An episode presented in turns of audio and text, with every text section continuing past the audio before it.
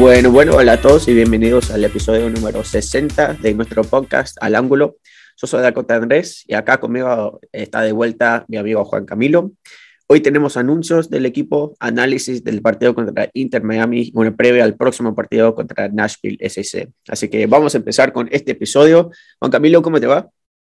Hola Dakota, muy bien, gracias por la invitación y ando muy feliz después del triunfo que, que tuvimos en nuestra casa, en nuestro estadio del equipo profesional de Columbus Crew. Sí. Así que ya estamos listos con toda la ya, ya pudimos disfrutar una vez más ahí en el estadio Lord.com Field, celebrando un triunfo. Gracias a Dios que el equipo ha vuelto, ya está jugando bien. Eh, y bueno, ahora vamos a hablar un poco más de eso en, en un rato. Pero por ahora, eh, como siempre, yo quiero eh, empezar con los anuncios y las novedades del equipo. Eh, para empezar, yo solo quiero decir que el club ya está recibiendo depósitos para la temporada que viene. Si uno quiere comprar su, su abono para toda la temporada del 2022, ya está toda esa información disponible en la página de Colombo Crew o podría llamar a la oficina de Colombo Crew también para hablar con una persona. Eh, además de eso, dos cosas nomás que salieron hoy Chassis Sardes y Pedro Santos fueron nombrados en el 11 ideal de la jornada, así que muy buen logro por ellos que jugaron un partido excelente el otro día contra Inter Miami. Y también Chassis Sardes fue nombrado como el jugador de toda la semana de toda la liga de la MLS, así que un, partidazo jugó Chassis Sardes, más tarde vamos a tocar un poco más, pero un logro fantástico, o sea, reconocimiento por la liga, esos dos jugadores que jugaron muy bien, vienen jugando bien toda la, toda la temporada, así que muy, muy bien por eso. Sí, no es la primera vez que vemos que Pedro Santos se destaca. Eh, ya vimos que es un jugador muy versátil, donde quiera que esté, si esté de defensa, si está en medio campo, siempre da el 10%, el 100%, es un jugador muy sacrificado y lo vimos en el partido. La verdad, vimos que Jassy Sardes fue el jugador del, del partido en la semana pasada, el fin de semana, pero Pedro Santos también fácilmente se puede haber llevado ese logro. Jugó muy para mí, para mí Pedro Santos fue el mejor de todo el partido, pero obviamente ya Sardes con sus dos goles. Sí, por los goles. toda la gente va a ver los dos goles y va a decir, ah, bueno, el jugador, el jugador ideal. Eh, así que bueno, vamos a empezar porque eso fue todo lo que teníamos para anunciar, porque no, no hay más noticias del club, nada más pasó en las últimas semanas, así que vamos a empezar de una con nuestro análisis del partido que se jugó el 16 de octubre contra Inter Miami. Eh, empezó el partido un poco más temprano, que normalmente empieza eh, a las 6 de la tarde, empezó esta vez, y el equipo que puso Carla Porter esa noche fue en el arco el Room, en la defensa, Milton Valenzuela, Josh Williams, Vito Wormhard y Steven Moreira. No jugó eh, Jonathan Mensa porque como venía jugando con la selección de Ghana, volvió al país eh, hace un, poco días y bueno, tiene que hacer cuarentena.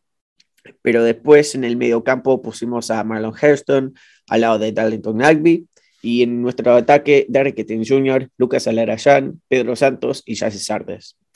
Eh, el once ideal me gustó, o, el, el, once inicial, quiero decir, me gustó mucho al, al, inicio. ¿Qué te pareció? Sí, como veníamos diciendo, el once estuvo muy bueno porque pues digamos que eran los jugadores más fuertes que podía poner el profesor Porter.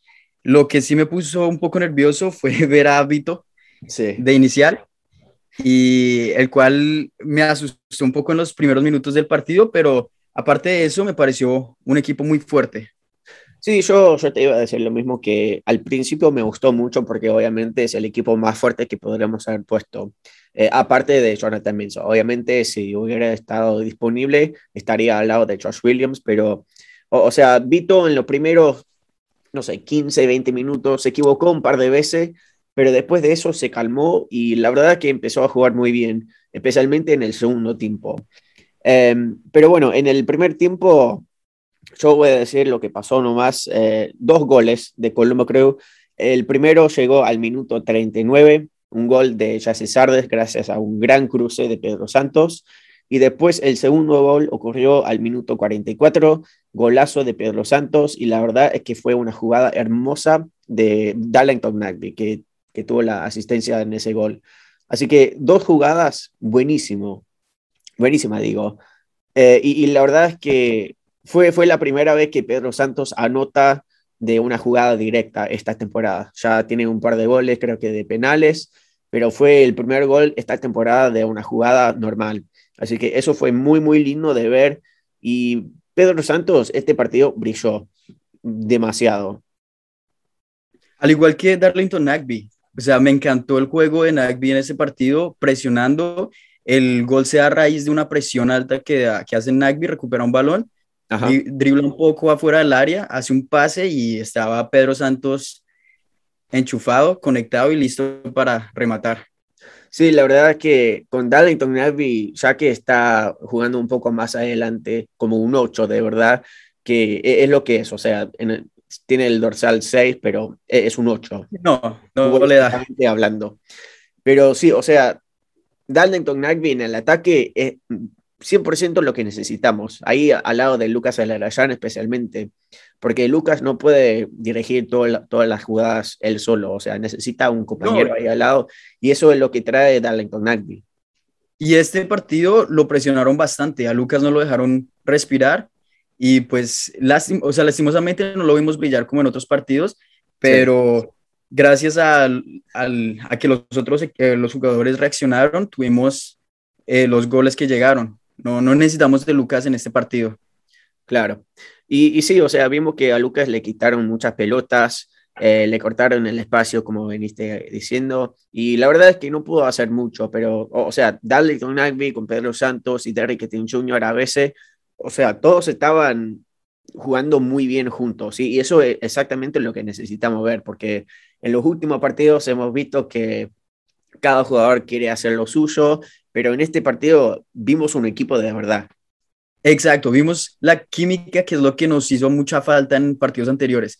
Y respecto a Derek Etienne Jr., viene jugando muy bien, con él tuvimos muchísimas opciones, pero le falta terminar las jugadas. Cuando llega al área, no sé si le da miedo rematar, cuando debería pasar el balón no lo pasa y cuando debería rematar no remata. Eh, le falta un poquito más de confianza, pero tuvimos bastantes oportunidades con él.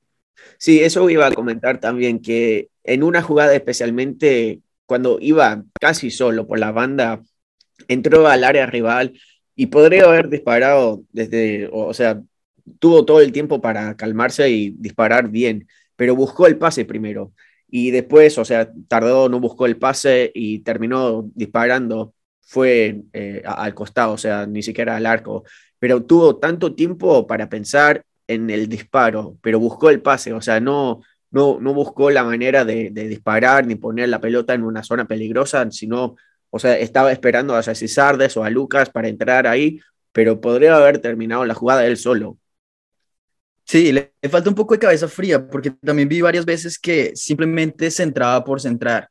Eh, no, no estaba muy, muy preciso con los centros, se pasaba, no le llegaba a Sardes, pero está haciendo un buen trabajo. Pienso que son detalles leves los que le falta acomodar y, es un jugador muy valioso para nuestra plantilla. Sí, sí, obviamente. O, sea, no, no es que jugó mal para nada, o sea, jugó un partido aceptable, más, más que aceptable. Sí, em, tirando bien. Sí, o sea, completó el 900% de sus pases, 90% quiero decir, y la verdad es que está mejorando cada partido. Se le ve más, o, sea, más peligroso en, el, en los ataques eh, y está jugando un poco más como, como Luis Díaz, o sea, cada uno tiene su, su cosa específica o, o su cosa especial, pero está jugando un poco mejor cada partido y eso es todo lo que podemos pedir. Sí, porque es necesario, la verdad no tenemos otro jugador con esas características y ya viendo que Luis Díaz anda en un bajón increíble, es verdad cuando necesitamos un jugador como, como Derek. Sí, exactamente. Y en este partido, Luis no empezó de titular, ni siquiera estaba en, el banco. Y bueno, fue eh, con la selección de Costa Rica, jugó un partido y después en los otros dos partidos ni apareció. Y no, no es nada confirmado, pero yo vi en alguna página, no sé quién, quién lo dijo, pero dijeron que tiene COVID. Eh, no sé si es cierto eso o no, pero la verdad es que, no sé, me, me, tiene un poco preocupado porque no sé qué está pasando con Luis Díaz. la selección no dijo nada, el club tampoco dijo nada de, de su estatus. Así que con Luis, no sé qué está pasando, pero espero que no sea nada grave. Aparte es demasiado raro porque si tuviera COVID hubiera salido en la, lista de bajas. Pero pues ya sabemos que con el, con el club es muy difícil saber y tener noticias de los jugadores. Sí, la verdad, tenemos que adivinar. Em, así que bueno, el primer tiempo terminó 2 a 0, el famoso 2 eh, a 0 acá en Columbus, pero eso no fue todo, porque en el segundo tiempo abrimos el marcador de nuevo. Pero en el primer tiempo jugamos muy bien, o sea, seis tiros en total en el primer tiempo, dos al arco, que fueron obviamente los dos goles. Eh, muchos pases, 212, pase completado 79% de los pases. Así que muy bien, eh, el primer tiempo me gustó mucho.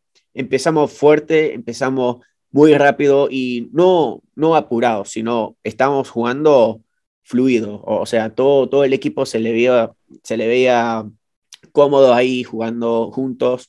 Y la verdad es que no, no sé qué pasó en los últimos días de descanso, que obviamente eh, no, no, jugamos la semana pasada por el descanso internacional, pero al equipo se le venía muy bien porque no, no, no, sé qué cambiaron en el entrenamiento, pero están jugando mucho mejor que los otros partidos.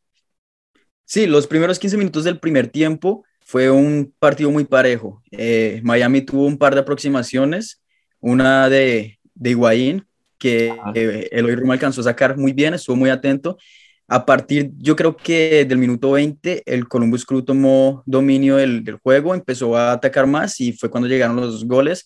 De ahí para adelante ya tuvimos dominio casi que completo del, partido. O sea que fue muy, muy, muy bueno. Sí. El primer tiempo para nosotros. Sí, sí, exactamente. Em, así que, bueno, como dije, terminamos 2 a 0 el primer tiempo, entramos al descanso con la ventaja. Después abrimos el segundo tiempo, no hicimos ningún cambio al inicio, y la única cosa que pasó en los primeros minutos fue una falta de Vito Bonhor que le sacaron la tarjeta amarilla al minuto 56.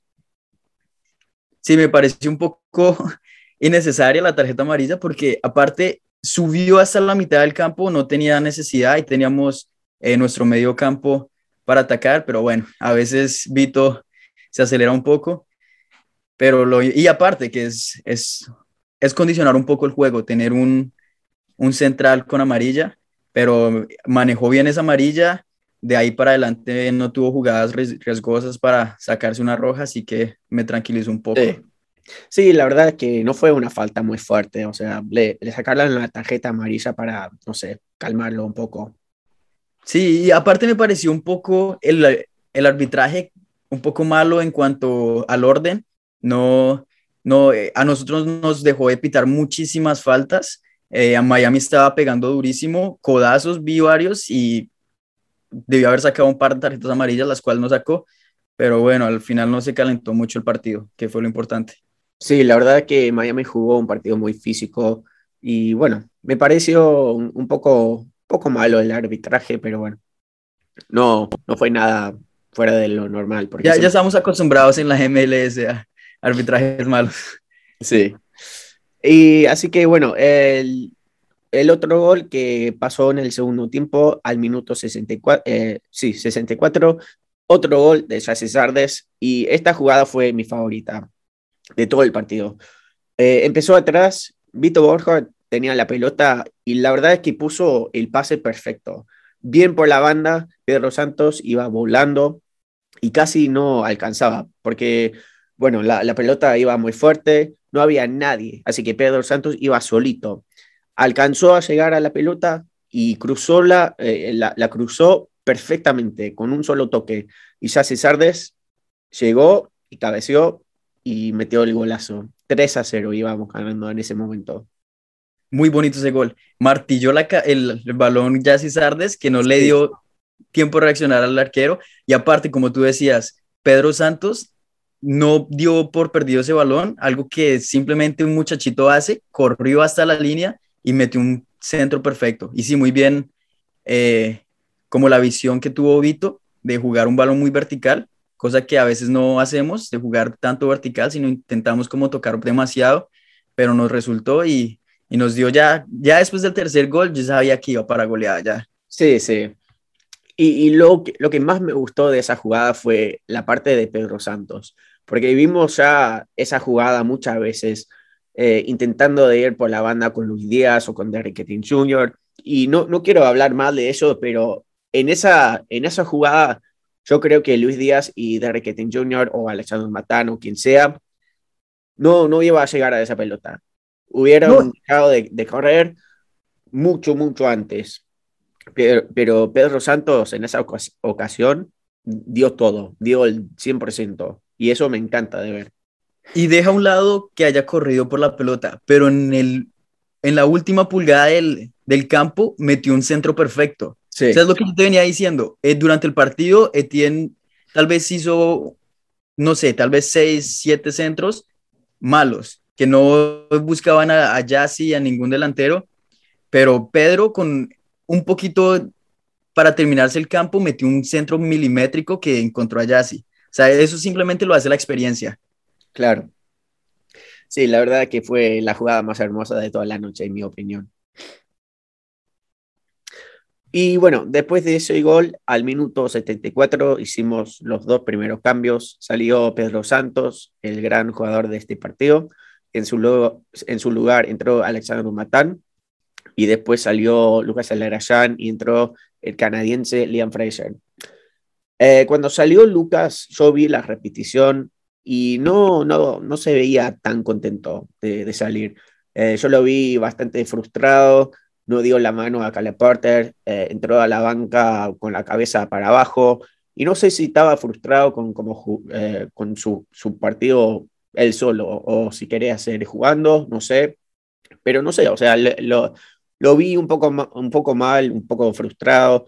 Obviamente un jugador así como Lucas Alarayán quiere jugar los 90 minutos y al salir faltando 20 minutos, no sé, me pareció raro o sea, lo puedes ver de varias formas, como tú dices. Yo pienso que fue una decisión acertada, sabiendo que tenemos partido este miércoles. Había que dejarle un poco de descanso. Esos cambios me parecieron muy acertados por parte de Porter.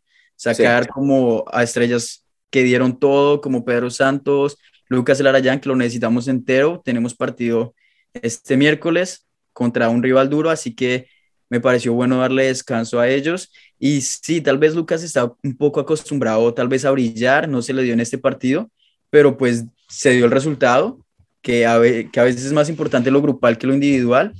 Y, y tal vez sí, por la calentura del, del, juego, tal vez quiso terminar el partido, pero pienso que se le pasó. Sí, sí, o sea, no, no está muy mal, o sea, no tiró la botella de agua ni nada, o sea, salió... No, es normal, es normal. Sí, pero bueno, o sea, tiene que descansar, como dijiste, porque tenemos otro partido este miércoles que es muy importante. Y ya íbamos ganando 3 a 0, así que... Sí, no era necesario tenerlo. Sí. Eh, cinco minutos después de esos dos cambios, otro cambio más hicimos. Ya Sardes salió y entró en su lugar Miguel Berry. Eh, y así, bueno, llegó el cuarto gol, porque Miguel Berry hizo una jugada, disparó muy fuerte y rebotó en el pie del defensor eh, Leonardo González Pires, el gran jugador que jugaba en Atlanta y obviamente ahora juega, en Miami, pero fue un gol en contra, así que un, buen disparo de, Miguel Berry. Y si no lo hubiera metido González Pires, Alexander Matana estaba ahí, o sea, iba a meterlo igual, de, todas formas. Sí, es, es como se llama, un buscapiés. Sí. Eh, muy inteligente Miguel Berry metió un zapatazo duro y como dices, ese balón tenía que entrar de una u otra forma. Pero si ves la jugada antes de que la toque Miguel Berry, también es una jugada que me gustó mucho. El Columbus hizo un toque, toque ahí para meterle el pase al vacío a Miguel Berry. Me encantó también mucho esa jugada. Tal vez hubiera sido más bonito el gol si lo hubiera metido Alexandro Matán, que quiero que meta su gol, porque ese muchacho cada vez que entra da el 200. O sea, no termina de correr hasta que no dan el pitazo final. Sí, que muy bueno. Sí, eso me encanta porque obviamente es un pibe, está aprendiendo a, jugar con el equipo todavía porque no, no ha jugado tantos minutos, así que está aprendiendo todavía el sistema que tiene Calaporter, pero cada vez que, que, sale a jugar, como dijiste, o sea, da el, el, el 100% de, de, toda su energía y, juega bien, la verdad. Eh, pero me gusta como, para suplente, o sea, me, gusta cuando entra tarde, porque, bueno, para empezar el partido, obviamente no le va a quitar el espacio a Lucas Alarayán para, para nada, o sea, Lucas va a salir a ser titular en todos los partidos.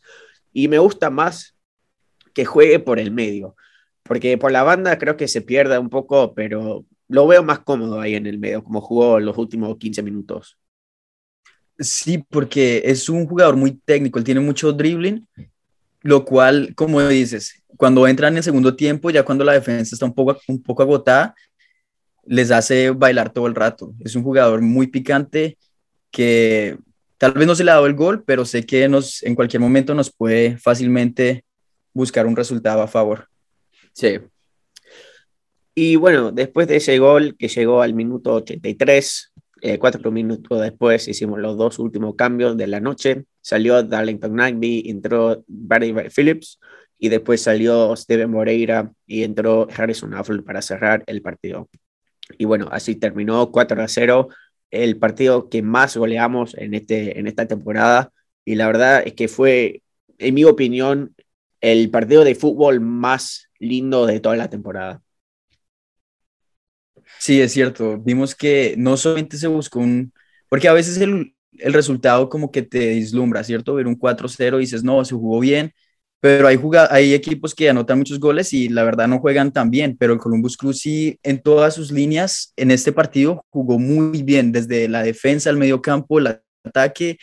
Eh, yo vi muy sacrificado a Sardes bajando antes de la mitad buscando los balones, me sorprendió verlo correr tanto y, y como dices, el, el, equipo jugó de 10. Así que fue muy bueno como ver que otra vez estamos tomando la forma que veníamos del campeonato pasado. No sé si será muy tarde, no sé si todavía nos alcance, pero me da como esa paz interior ver que el, que el equipo otra vez está unido, está con esa química. Sí, o sea, lamentablemente el equipo esperó 29 partidos para empezar a jugar así. Y bueno, ya perdimos toda la temporada y nos faltan cinco partidos nomás. Y la verdad es que no sé si podemos llegar a los playoffs porque ya eh, estamos a, cuatro puntos del último puesto. Y bueno, los, los otros equipos están jugando bien, tienen ventaja, obviamente tienen eh, puntos a favor. Y bueno, no tenemos cinco partidos muy, muy fáciles que, que nos vienen. Así que no va a ser para nada fácil, pero no es imposible. Pero bueno, yo lo veo un, poco complicado. Sí, bueno, un dato acerca de este partido, el Columbus Crew no metía cuatro goles desde el partido por la Conca Champions eh, en contra del Real Estelí, que jugamos de visitantes. Ajá. Ese fue el más reciente, pero por liga no metíamos cuatro goles eh, desde el, el, julio 11 del 2020 contra Cincinnati, contra nuestro hijo. Uf. Así que ya llevaba bastante tiempo sin meter una goleada del Columbus Crew. Sí, Esperemos que vengan más en un futuro. Sí, ojalá. En todos los partidos que nos faltan. Porque tenemos eh, una deficiencia de, gol por menos tres, o sea que en verdad necesitamos tener a favor si, eh, si queremos todavía aspirar a entrar a los, a los playoffs. Sí, porque, bueno, obviamente si, si empatamos en puntos, eh, el, equipo que sigue es el que tiene la ventaja con los goles. Y como dijiste, o sea, tenemos menos tres eh, hasta este punto. Obviamente, si seguimos ganando, ese número va a subir, pero e, es, muy importante ganar y ganar por muchos goles para, eh, para esa razón específicamente. Y otra cosa que quiero enfocarme es el partido de Milton Valenzuela y el partido de Steven Moreira que para mí esos dos jugadores la rompieron esa noche. O sea, un partido impecable. No dejaron pasar nada por sus bandas. Eh, Milton Valenzuela especialmente eh, participó muchas veces en el ataque, hasta en, una ocasión estaba de delantero, o sea, estaba buscando el gol él. Y bueno, eso me encanta, me encanta de ver eso porque se, se, se nota que el, el, equipo está empujándose 100%, o sea, todos los jugadores quieren llegar al arco, todos los jugadores, jugadores en ese partido querían ganar y pusieron huevos. Muy cierto. Eh, lo importante también fue ver que Milton tomó el ritmo rápido después de su lesión. o sea, lleva poco de regresar y ya está a nivel 100. Y igual Moreira acaba de llegar, todavía está saliendo a Francia y ya está conectado con el equipo. Eso es genial porque eh, generalmente los jugadores nuevos demoran un par de meses, tal vez un par de semanas para adaptarse, pero el jugador llegó con la mentalidad, ya yo lo siento muy conectado al equipo y está dando los resultados, que para eso fue que lo trajimos. Sí, y a, a Moreira yo lo veo muy feliz también, o sea, está compartiendo un tiempo muy especial con, con todos sus compañeros, en todos los goles se está festejando con el grupo, en el vestuario también se está sacando fotos, así que se está acomodando genial acá en Columbus. Y bueno, o sea, eh, otra cosa de Nito Venezuela, como dijiste, o sea, estaba lesionado por un tiempo y volver de, de esta forma, creo que este partido fue su mejor partido de toda la temporada. Sí, de hecho, sí, sí, lo vimos como dices, muy acertado con, con los cierres, con los pases. Qué bueno verlo de regreso, porque nos hacía falta. Sí. Entonces, eh, para cerrar nuestro análisis, yo solamente quiero mencionar las estadísticas de todo el partido. 15 eh, disparos en todo el partido, 5 al arco, posesión de la pelota 53%, eh, y qué más, pases 84% de los pases intentados fueron completados, así que muy, muy bien. Y lo de, te iba a mencionar también de Darlington Navy, que siempre está, o sea, tiene un número muy alto de los pases, pero completó el 95% eh, de sus pases intentados. Solamente falló en tres, tres veces. Sí, y eso es demasiado importante sabiendo que es un jugador de medio campo. Muchas veces los jugadores de la defensa tienen pases completados, pero son pases que la verdad no, no generan nada en, en el ataque, son pases laterales, pases hacia atrás, pero Nagby estando en, en, el medio campo es, es demasiado impresionante los números que tiene en cuanto a sus pases acertados, o sea que viene jugando supremamente bien y eso es muy importante para nosotros. Sí, y su compañero que estaba ahí al lado de él todo el partido, Marlon Hairston, también jugó un partidazo, completó el 90% de sus pases intentados, 47 eh, de 42, 47 eh, de 52 quiero decir, pero jugó los 90 minutos y la verdad es que me gusta mucho el, eh, el estilo de Marlon Hairston. Sí, la verdad sí está muy, muy bien involucrado con el estilo que, que ha puesto el el profesor Porter se ve que está dando lo mejor en los entrenamientos y se está viendo los resultados en cada juego. Sí. Y te hago una pregunta, creo que muy difícil. Ya viendo todos los jugadores que tenemos que juegan en el medio campo, tenemos a Darlington Nagby, Marlon Hurston, Leon Fraser, eh, Aiden Morris está por volver la temporada que viene, ya está entrenando un poco eh, pero ya viene, viene volviendo. Entonces, mi pregunta es, ¿es necesario retener a Artur o ya es tiempo para decirle adiós?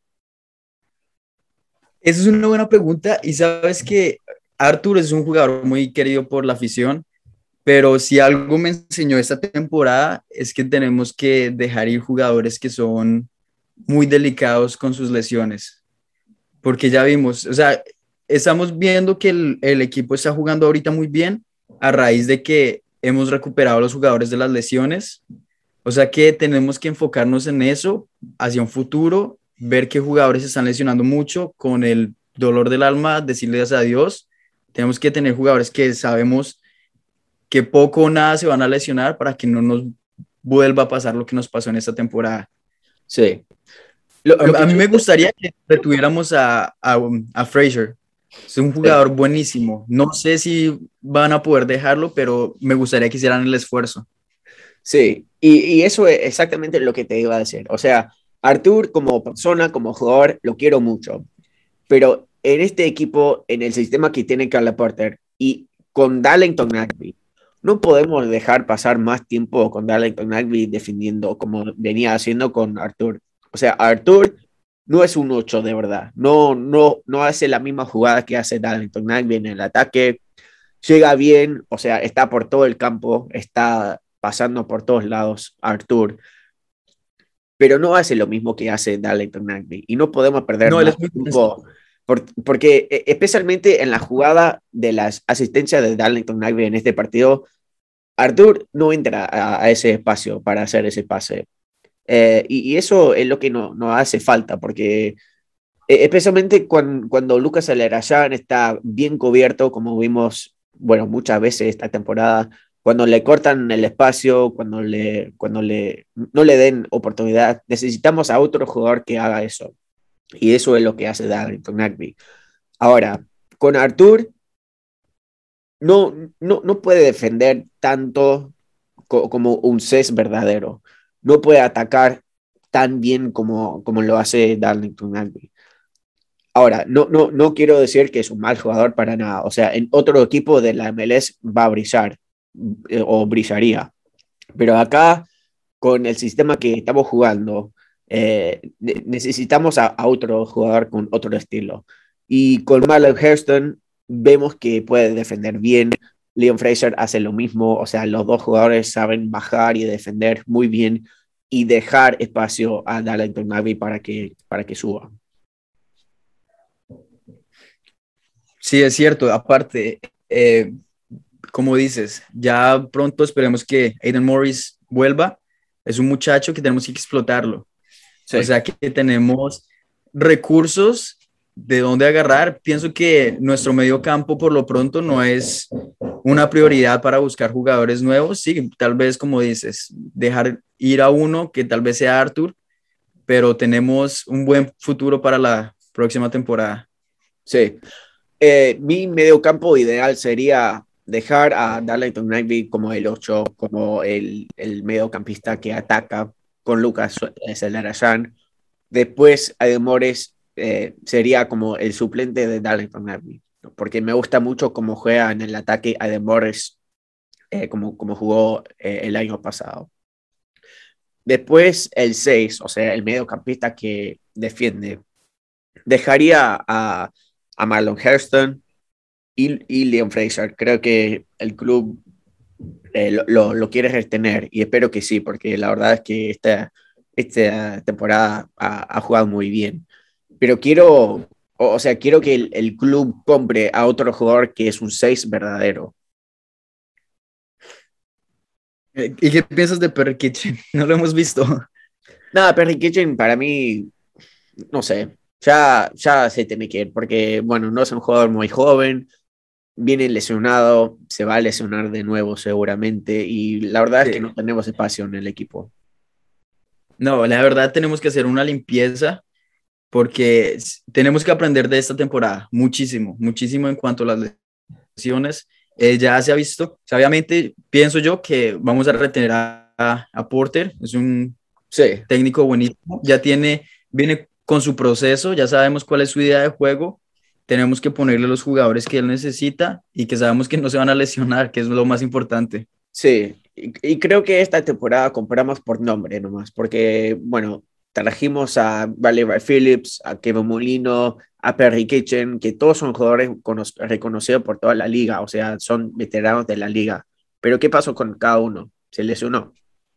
Así que tenemos que pensar en el futuro, o sea, creo que compramos jugadores para competir en la Conca Champions. Y bueno, obviamente salimos muy temprano en, esa competencia, pero bueno, o sea, e, el club tiene que tener la mentalidad de que necesitamos a jugadores para, para el largo plazo, o sea, necesitamos invertir en los jugadores jóvenes que puedan quedarse, no sé, tres, cinco años. Sí, como dices, o sea, lo, los jugadores que supuestamente trajeron para hacer figuras, ya como lo estás diciendo, uh, Wright Phillips no resultaron. Y los jugadores que no pensábamos que, que iban a brillar, como Miguel Berry, son los que están dando de qué hablar. Y es el futuro del equipo. O sea, muchas veces aquí, o sea, lo podemos ver en el, en el Miami, se traen nombres que no resultan. Nomás se traen tal vez para vender camisetas, para llenar estadios, pero al final lo que la hinchada quiere son títulos. Y a veces los, jugadores jóvenes son los que consiguen esos títulos. Obviamente necesitas una plantilla que tenga experiencia, pero la experiencia la tenemos con Yassi Sardes, la tenemos con Nagby, con otros jugadores que ya son jugadores experimentados en la MLS que todavía tienen demasiado fútbol para dar. Sí, exactamente. Y yo voy a incluir a Pedro Santos y Lucas Alarayán en esa lista también, porque, bueno, si, si invertimos en los jóvenes y, bueno, en la academia también, que tenemos un, par de jugadores que están ya casi listos para subir al nivel máximo y, jugar en la MLS. Si pueden aprender de Lucas, de Pedro, de Jassy, de Darlington, vamos a tener un equipazo, porque la verdad es que son jugadores tops que, que no puedes encontrar en, en, cualquier lugar. Sí, tenemos una muy buena academia y ese es el futuro de, de, cualquier equipo. O sea, lo ves en equipos de todo el mundo, que son los que, o sea, prospectos que si no los tenemos, si no los ponemos en nuestro equipo, los podemos vender, traer otros equipos, pero la academia es muy importante para un equipo. Sí, muy bien, entonces ya cerrando con este análisis, eh, yo voy a ver la pregunta que tenemos en Twitter. Eh, acordate vos que estás escuchando que yo siempre antes de grabar pongo un tweet eh, preguntando quiénes tienen comentarios, preguntas acerca del partido que vimos. Así que en esta fecha tenemos una pregunta de nuestro amigo Javier que pregunta, ¿puede todavía clasificar a los playoffs jugando como jugó contra Miami o ya muy tarde?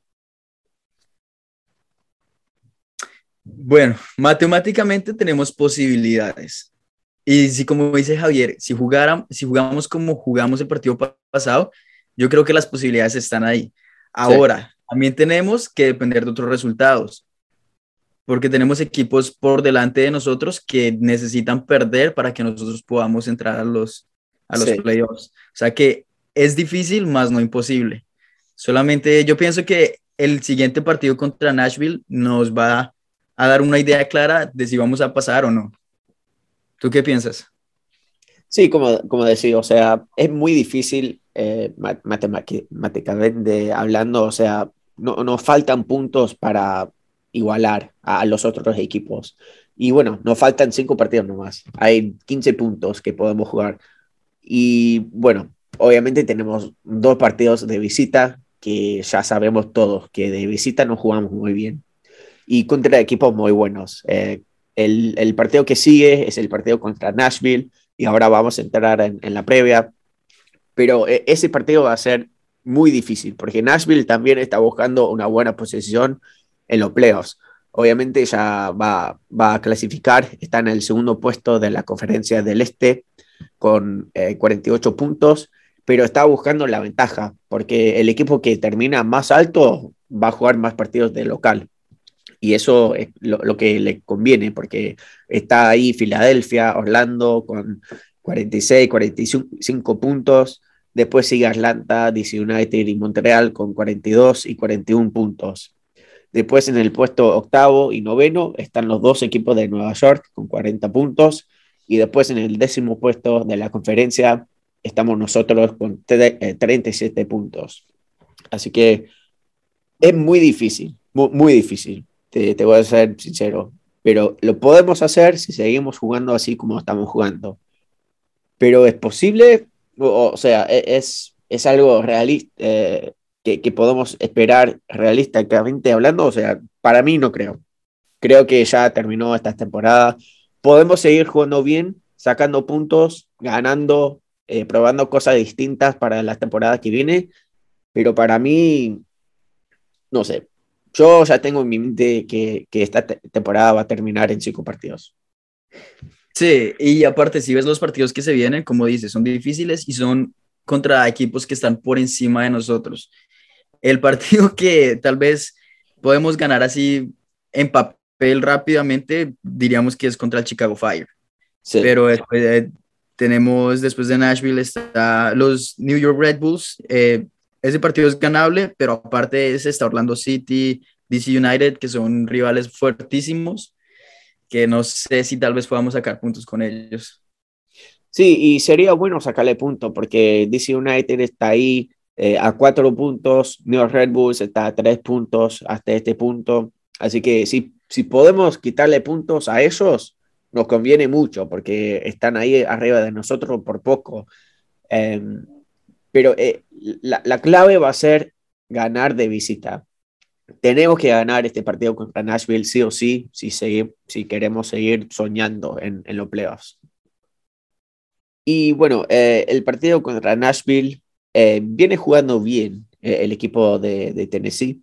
En los últimos cinco partidos no han perdido, pero en los últimos cuatro empataron cada uno. En los dos últimos empataron sin goles. El último partido que jugaron eh, fue contra DC United, empató 0 a 0. Después empató a Nueva York City, 0 a 0 también. Empató a Orlando 2 a 2 y el partido anterior empató a Chicago Fire 0 a 0. Así que le está costando mucho meter goles a, Nashville. Eh, y, bueno, eh, ya, ya sabemos que es un equipo que le gusta atacar pero también es un equipo que le gusta defender. En, los 29 eh, partidos que han jugado, solamente han recibido 26 goles. Ha metido 40, 46. Eh, Así que ves ahí la diferencia, porque eh, el ataque de Nashville es muy fuerte. Eh, Mokhtar, su, su estrella, está metiendo goles todo el tiempo. Bueno, últimamente no, porque en los últimos cuatro partidos han sufrido un poco. Pero en toda la temporada hablando en general, tienen un muy, muy buen equipo. Sí, como dices, eh, lo que me tranquiliza un poco es que vemos que nuestra defensa está jugando bien, o sea que podemos contrarrestar ahí un poco. Eh, a veces al Columbus Crew le cuesta generar juego, que fue lo que vi en este partido contra Miami. En el primer tiempo, como te digo, eh, ya sí tenía que bajar mucho. Ojalá en estos entrenamientos el profesor Porter pueda solucionar algo. Y si es así, pienso que podemos darle un buen partido.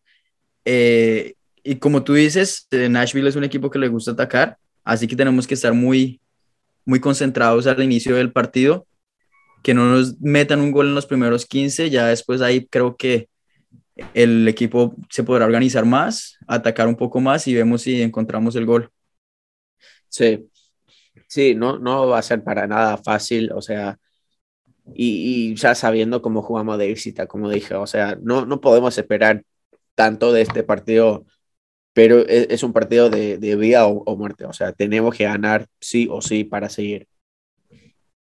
Sí, como te digo, es, este partido nos va a dar el panorama si, si nos queda un poco de esperanza o si ya de, de plano nos enfocamos en el próximo torneo.